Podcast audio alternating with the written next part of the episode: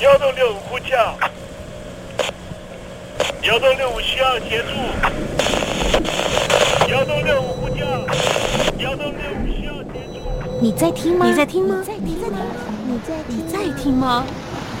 人生如航行，去与返，载满多少故事？你要睡上下铺吗？后面这个地方。如果吵得太累的话，三天都没有洗澡，真的很累，地上就躺着就睡了。我有看到我父母亲，我现在是要去看父母亲的状况。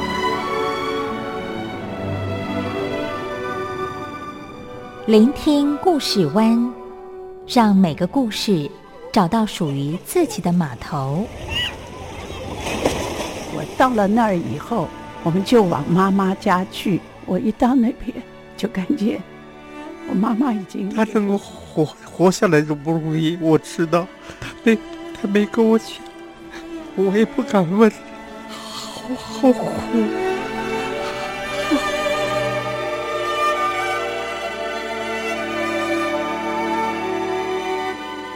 聆听故事湾，聆听故事湾。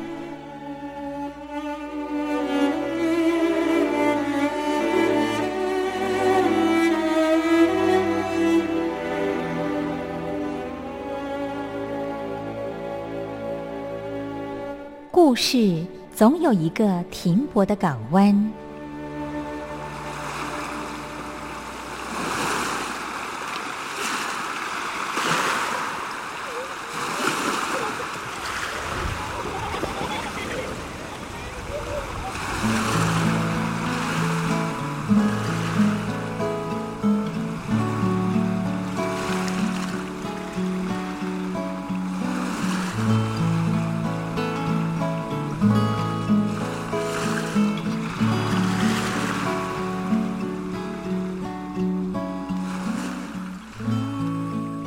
一二三四五六七七六五四三二一，大陆听众朋友您好，我是您的好朋友东山林，在台北问候您。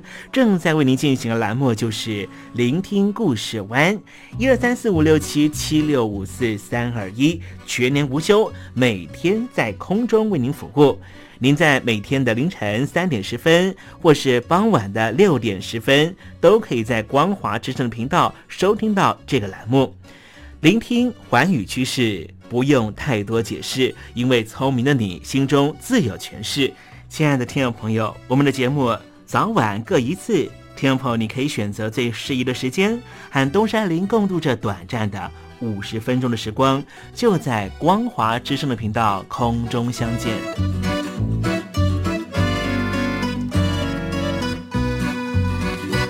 听众朋友，收听、聆听故事湾东山林的节目，到底能够听到什么样的内容呢？尤其啊，我们环宇全世界，焦点放到神州大陆啊，光是整个中国大陆呢，就有将近九千家不同的大大小小的电台了。我们的节目到底有什么不一样的地方呢？嗯，让东山林自吹自擂一下吧啊。宫中频道何其多，赵钱孙李挺能说。热点平地上直播，仔细听来差不多。直播室外领导多，你说他能怎么说？开场才说茶黑窝，碰上土狼不敢摸。主播低头翻翻稿，导播左右反复搓，想到孩子泪婆娑。好了好了，都别说，且听东山林怎么说。东山林不是红太狼，也不是那喜羊羊，亲亲海上一叶舟，才能自在自在说。客官呐、你拉把椅子随便坐，袒胸露背床上卧，怎么自在怎么做，就当这是自己家，自己家。睁大眼睛，show time！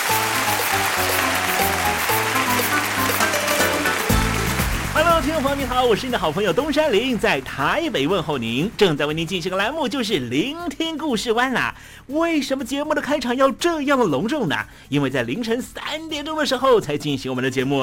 听众朋友可能正在打瞌睡之中，或是呢在睡梦之中，所以呢要赶快把听众朋友呢让那瞌睡虫踢到九霄云外啦。听众朋友，今天的节目非常的精彩，千万不要错过喽。那么精彩的内容到底包含了什么呢？赶快让东山林为您报告。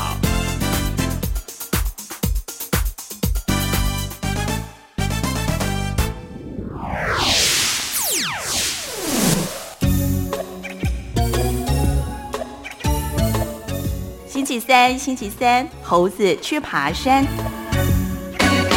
那么，如果常去这个书店去逛这个气管类商业呃的这个书群的书柜的话，哈，你会看到哈，里面呢有大量的书谈论的是统治术或是驾驭术的这样的书籍啊，就告诉我们说呢，当你当老板的时候呢，要怎么样去控制这些员工，要了解员工的心态，透过呢他的心态跟习气啊，制定这些规则，让他呢更方便的去适应他。啊，了解了我们的企业文化而为我所用，甚至呢可以让我呢不断的压榨呢，也不会的有所怨尤了。这都可以透过制度的方式呢啊去做设计啊，因为这些制度呢长久以来呢也已经有四五百年历史啊，如何来统治啊员工啊。不，这样的一个统治术呢，当它的运用在政治的时候呢，我们就可以看到哈，如果呢国家呢是属于威权体制或者集权主义的这样的国家的话，对于这个统治术呢，哇，那真是落实到了一个无法令人想象的境界。比方说呢，非洲有个国家呢，叫做这个呃厄利维亚哈，厄利维亚呢，它就是实施非常恐怖的这个强人政治的独裁统治了啊啊，让每个老百姓呢都是非常的非常的害怕。好，待会在时政你懂的环节里面，就跟听众朋友谈谈这个非洲国家啊。那么今天节目的下半阶段要为您进行的环节就是怎么吃不失智。Sunday, Monday, Tuesday. Wednesday, Thursday, Friday, Saturday，对你有一点想念，放心里面。Sunday, Monday, Tuesday。听众朋友，你们好，我是雨恒。深呼吸，你会发现 everything's fine。收听光华之声的节目，你也可以找到 happy day 的理由。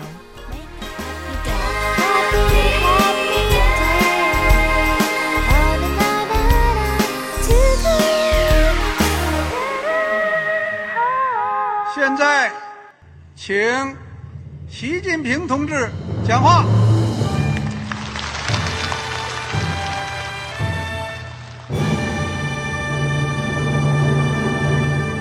中国梦必须紧紧依靠人民来实现。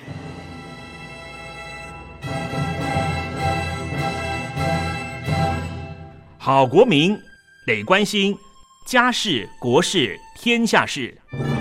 呃，谢谢发言人。我们注意到啊，现在那个外面有很多关于前中央政治局委员周永康的一些消息和报道。我不知道发言人对这个事情有没有什么可以呃透露、可以披露的。国家对于公事啊，不是什么东西都要公示的。我只能回答成这样了，你懂的。那么作为天津市来说，每年要偿还的这个。公路建设的贷款量有多大？哎，这个郝国民，这个偿还得回避时政敏感议题。因为他这个这个事儿，我就不好再说太细。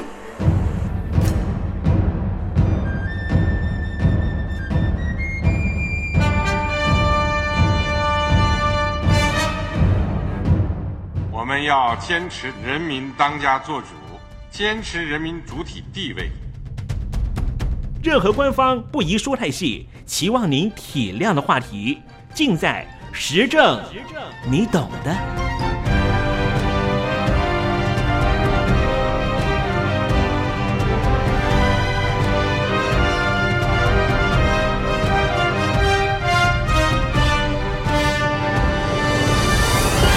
我只能回答这样了，你懂的。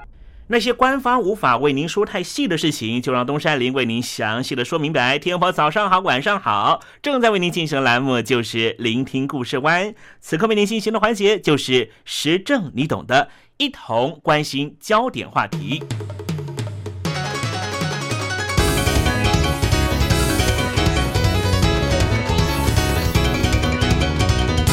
全世界大约有将近两百个国家。其实我们对于很多国家的政治、经济、社会的样貌不是这样的明白，除非发生一些重要的国际事件。今天东山林想跟听众朋友介绍东非的小国厄立垂亚，它是一个单车大国，有百年历史的环法单车赛，在二零一一年前才开始首次出现非洲选手。这名选手是一位二十六岁的崔利维亚专业公车单车选手，他在二零一五年第六站夺得第一名，成为第一位穿上象征登山王的红点衫的非洲裔的人士。这让这样的一个东非小国登上了国际舞台。平常我们谈到单车，大家可能会想到丹麦、荷兰这些国家，有谁会想到踩单车的竟然是厄立垂亚的国粹？而且几乎是宗教狂热般的热爱。先来谈谈这个国家吧。它曾经是意大利的殖民地，位在东非大陆的最东端，南接埃塞俄比亚，首都是在阿斯马拉，是在高山之巅，有海拔两千三百二十五公尺之高，坐落在东非大裂谷的悬崖之上。经过这几年的开发，也建造出了非常不错的公路和铁路系统。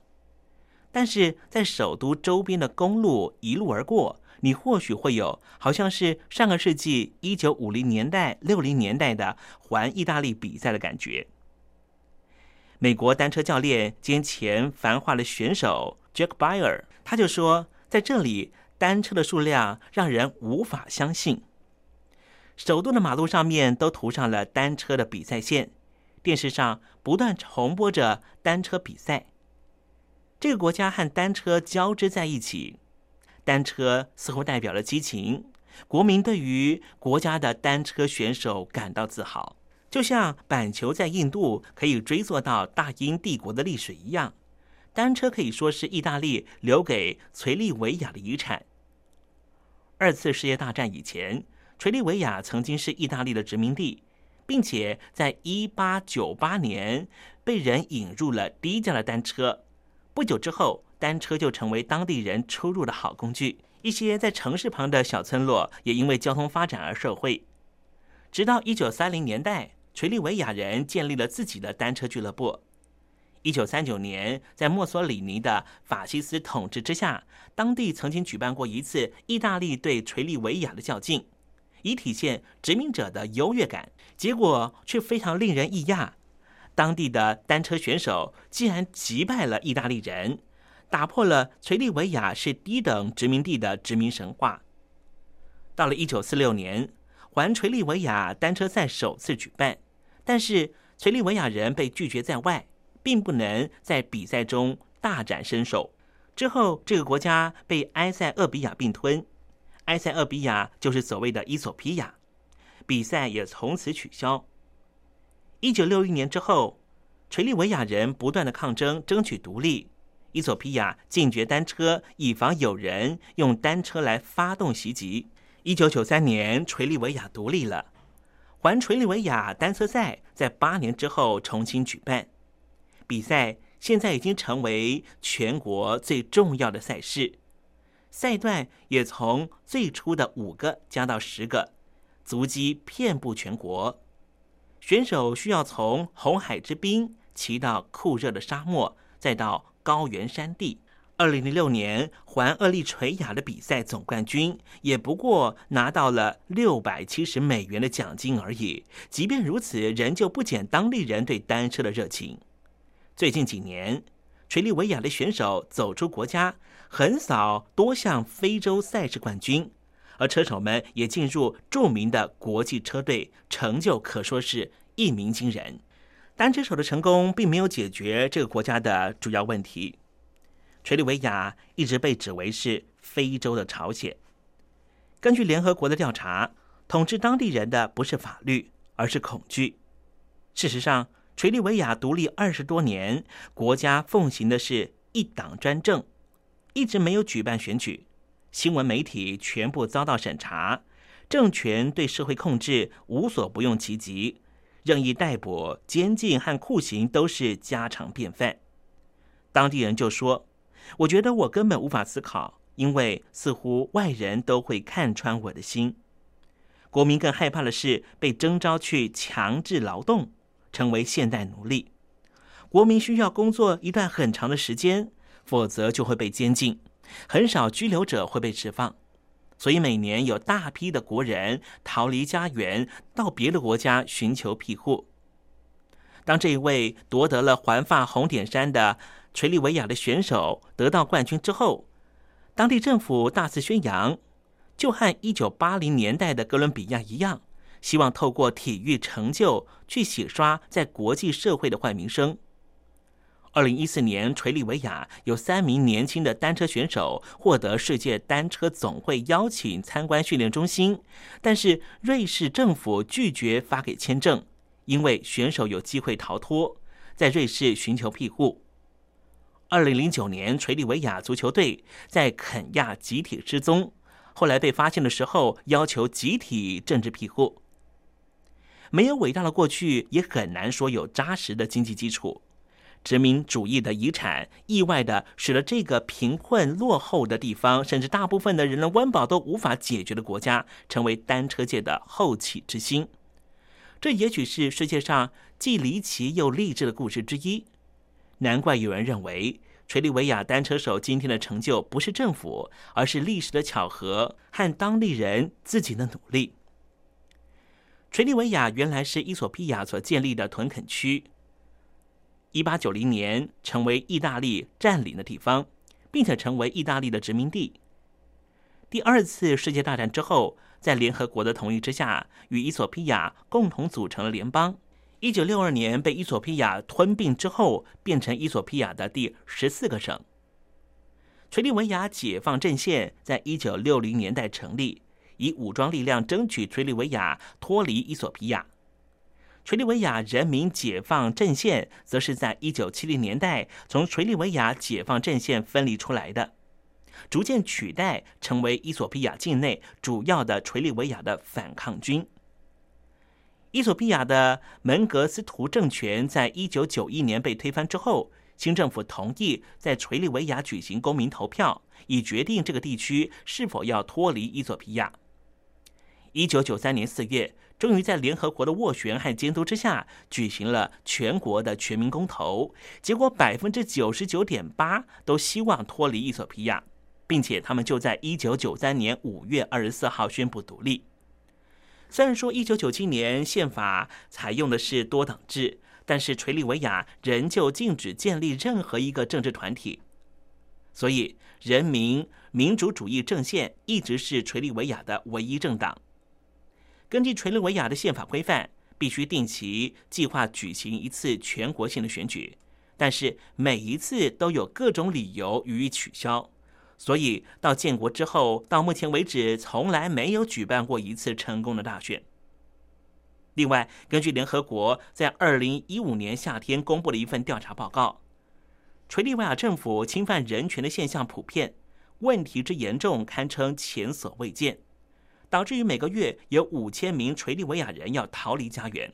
对此，联合国还特别组织了垂利维亚人权现状调查委员会，在结束了一年的采访之后，直指这个位在非洲之角的独裁国家，让人民生活在梦魇里面。他们提出了超过五百页的调查报告，里面详细的说明在独立之后的二十二年。厄利维亚铁腕政权之下的各种可怕的酷刑，包括了电击、水刑、性侵，甚至逼迫人民直视大太阳长达数十个小时。另外，垂了维亚的无限期征兵制度也使得许多人被迫在军中从事苦力，过着有如奴隶般的生活。这项报告也发现，厄利维亚许多侵犯人权的案件都可能违反人道罪行。规模之大，在其他国家可谓是极为罕见。报告中还列出了负责的政府机构和官员，其中就包括了厄立垂亚的总统阿夫瓦基。二零一五年，欧洲出现了大量的移民，主要是来自逃离内战烽火的叙利亚人，其次就是阿富汗人和垂利维亚人。他们共同逃离家园的原因都是希望躲避贫穷和迫害。有一名二十七岁的约夫，在垂利维亚已经当了十多年的兵，受不了全民皆兵的独裁统治，决定出走。垂利维亚这个红海边的东非国家，在一九九三年脱离伊索比亚独立之后，就变成了一个专制国家，全民皆兵。另外，在这里也出现了恐怖的宗教屠杀。二零一三年三月，有一百二十五名非洲垂利维亚西部的基督徒，因为参加没有经过政府许可的崇拜活动，被殴打或是被监禁。目前在垂利维亚合法的宗教只有东正教、天主教和信义会。根据国际人权团体的调查，到目前为止，应该有一千五百多名基督徒因为坚持信仰被囚禁在货柜里或是军方的监狱里面。另外有两千多名基督徒已经获释，但是有不少基督徒是死在监狱里面。除了东正教、天主教和信义会，垂利维亚禁止其他所有的教会，并且在二零零二年镇压当地的教会，特别是福音派和林恩派的教会。即便是已经登记的教会领袖和基督徒，仍旧备受骚扰。以东正教的教主为例。他因为拒绝政府介入教会事务，在二零零六年开始就遭到软禁。同情他的教士也一样被软禁，或是不断被恐吓。厄立垂亚的总统表示，警方镇压的目的是为了严防宗教团体被外国人欺骗洗脑，并且指出那些外国人意图要分化人民团结、曲解信仰的争议。国际社会持续对厄立垂亚施压，要求给予更多的宗教自由。美国国务院报告也指出，厄立垂亚骚扰拘禁了上千名的宗教团体成员，不管有没有在政府登记立案。另外，总部设在美国的保护记者委员会曾经公布二零一四年全球记者遭到监禁情况的报告。当年度全球有两百二十名记者被监禁，其中四十四个人在中国大陆，是全球最多。前十名情况最严重的国家依次是中国大陆、伊朗和厄立垂亚。在民主国家都被视为第四权的媒体，在非洲大陆甚至连基本人权都无法享受。总部设在巴黎的无疆界记者组织日前公布了一份调查报告，显示，厄立垂亚总统阿夫瓦基名列第一名的言论自由的屠夫。厄立垂亚执政党内的异议人士在二零零一年呼吁推行民主之后。阿夫瓦基随即冻结了人民各项基本自由，任何与反对派有关的行为都被视为是叛国举动，只允许国营媒体继续宣扬极端民族主义的强硬路线。在阿夫瓦基的统治之下，厄立垂亚已经成为关押民营媒体的大监狱，包括知名的剧作家尤汉尼斯在内的十六名记者，不是莫名其妙的消失人间。就是在残酷的监狱环境死亡，而先是称为记者的间谍阿夫瓦基，最后干脆完全否认在我们国家里面有记者的存在。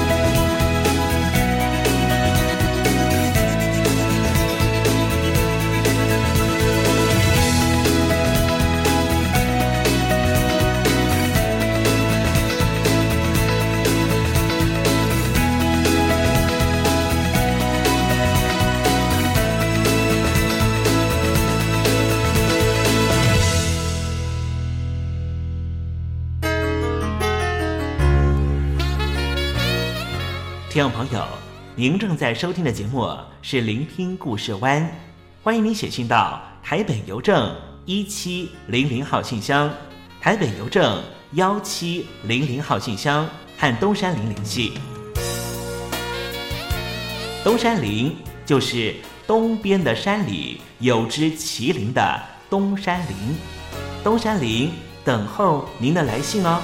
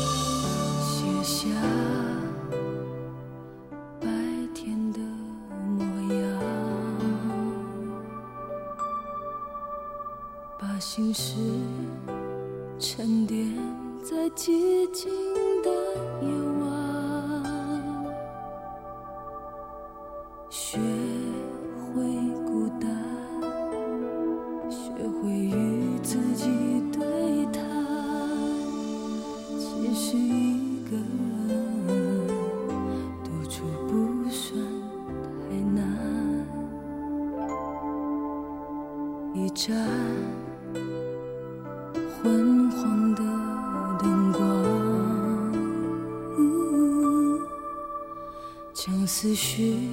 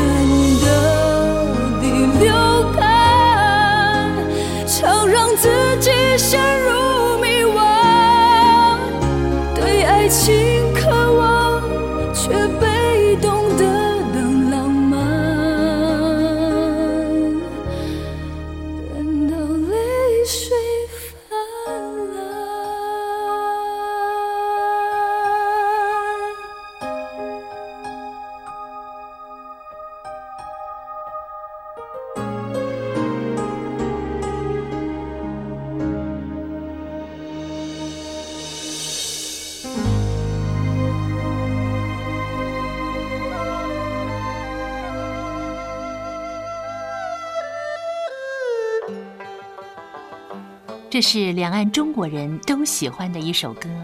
小城故事多，充满喜和乐。如果主持人播错了速度，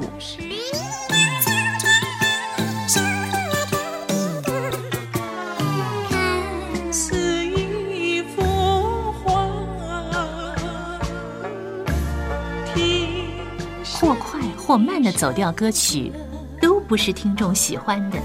人生境界真善美，这意义包括。两岸和谐关系也得循序渐进，快慢相宜。小城故事真不错，请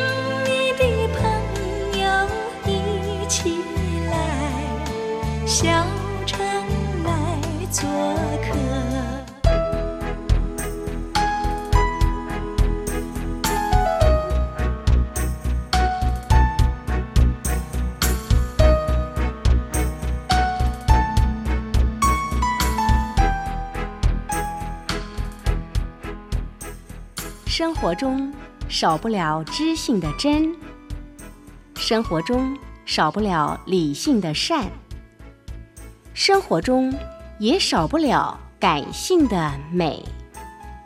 光华之声，永远陪伴您，生活在真善美的世界。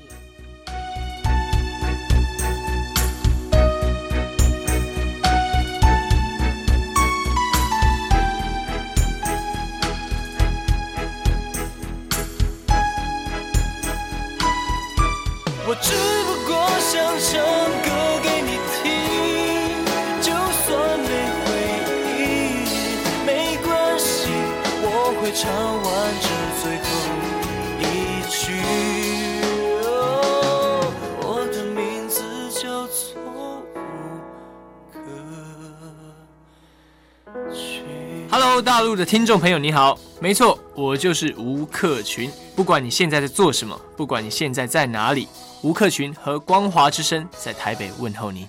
我只不过想唱歌给你听，用尽我全力，一首歌。这里是光华之声。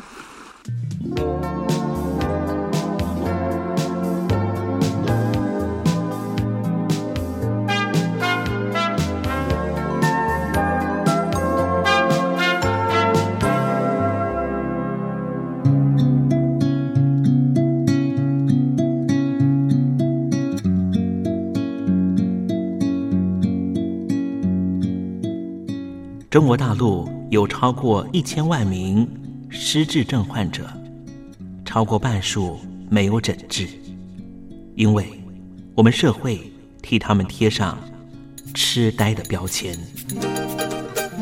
Hello，Hello，Hello，失智症不是绝症，及早发现，尽早治疗，可以减缓恶化。透过饮食，还可以避免患病哦。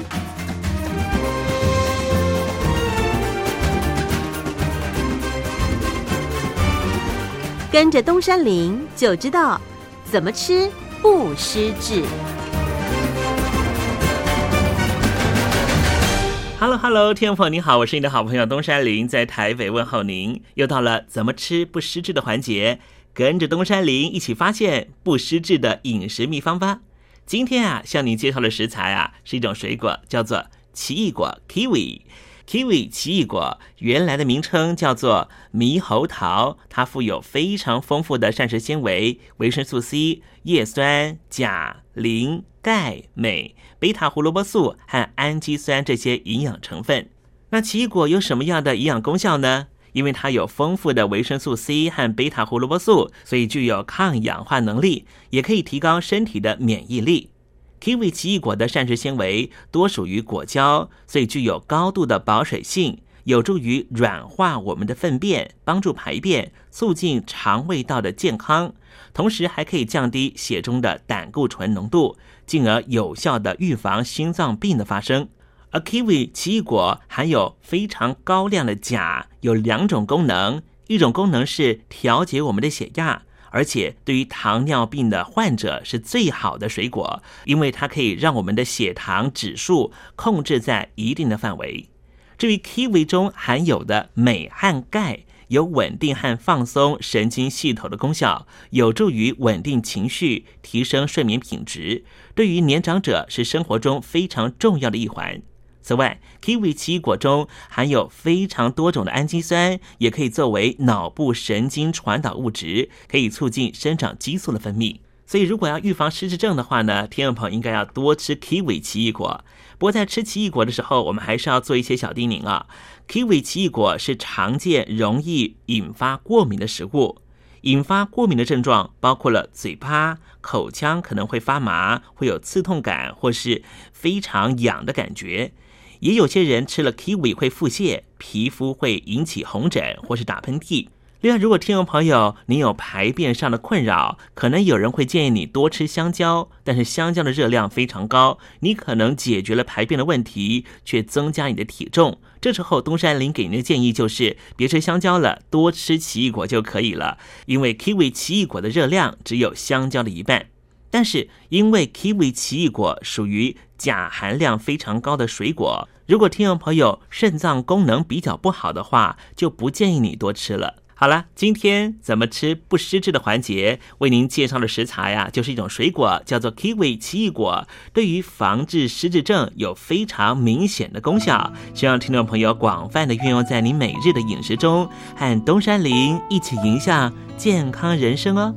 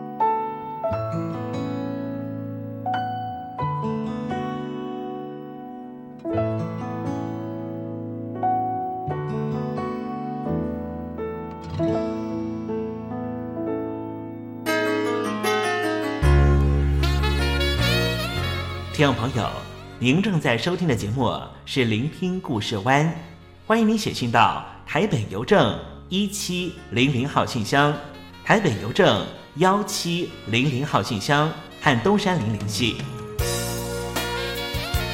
东山林就是东边的山里有只麒麟的东山林，东山林等候您的来信哦。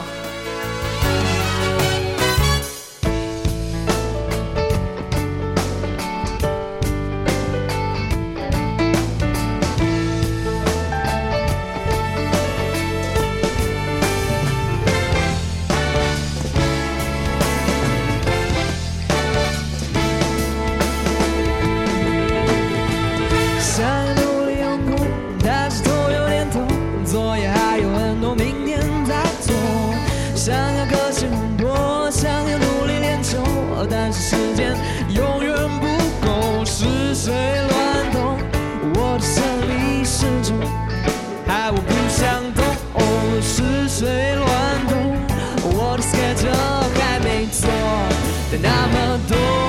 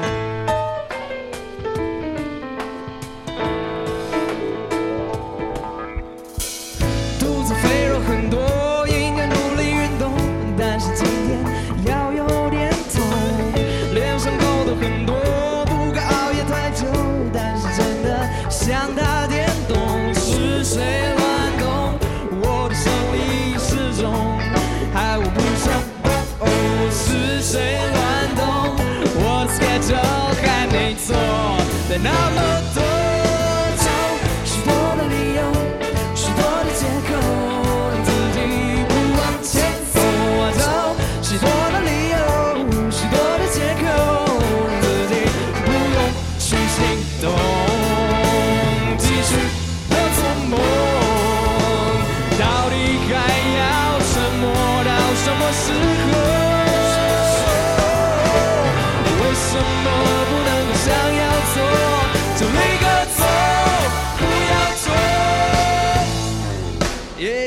现在又到了又到了介绍乐手们的时间。首先要介绍我们的鼓手俊红同学。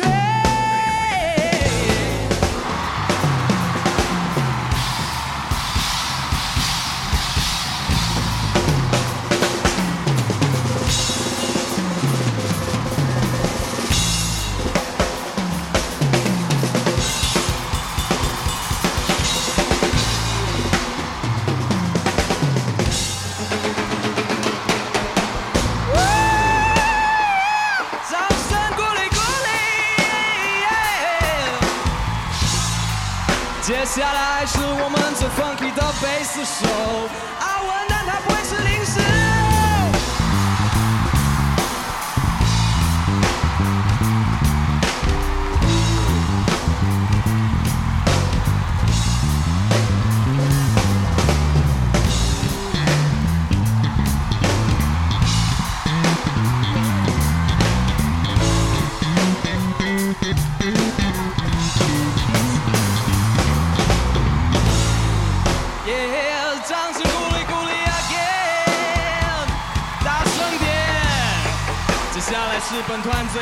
And the band leader.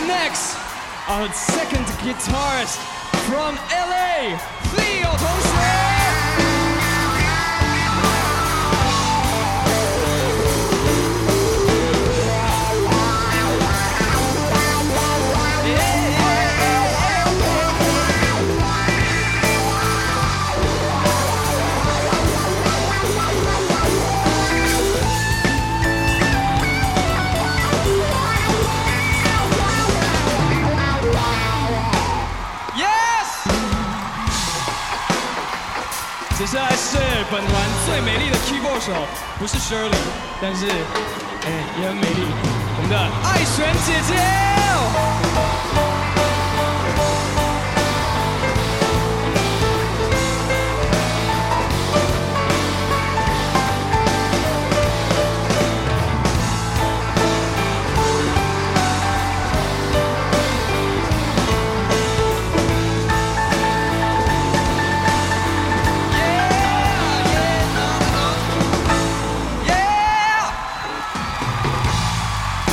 自动尖叫好不好？一直喊很累。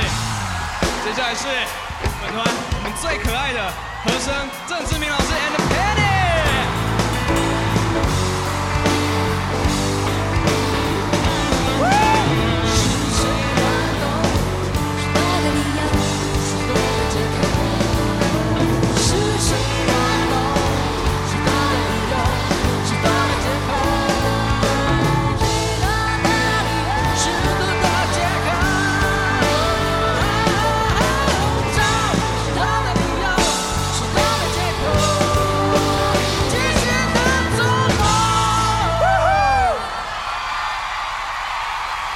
下来是本团最沉默的乐手，我们的 programmer 放 program 的毛弟。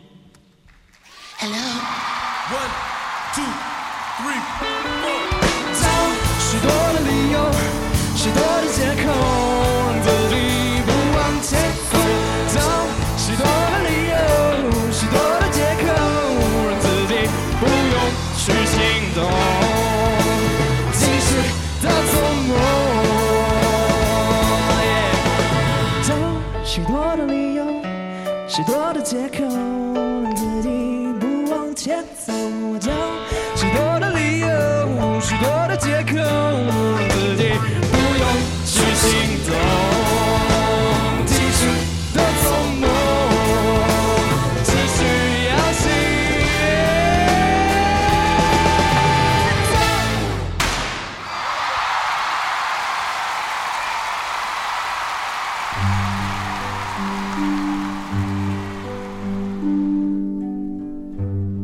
桃花潭水三千尺，不及汪伦送我情。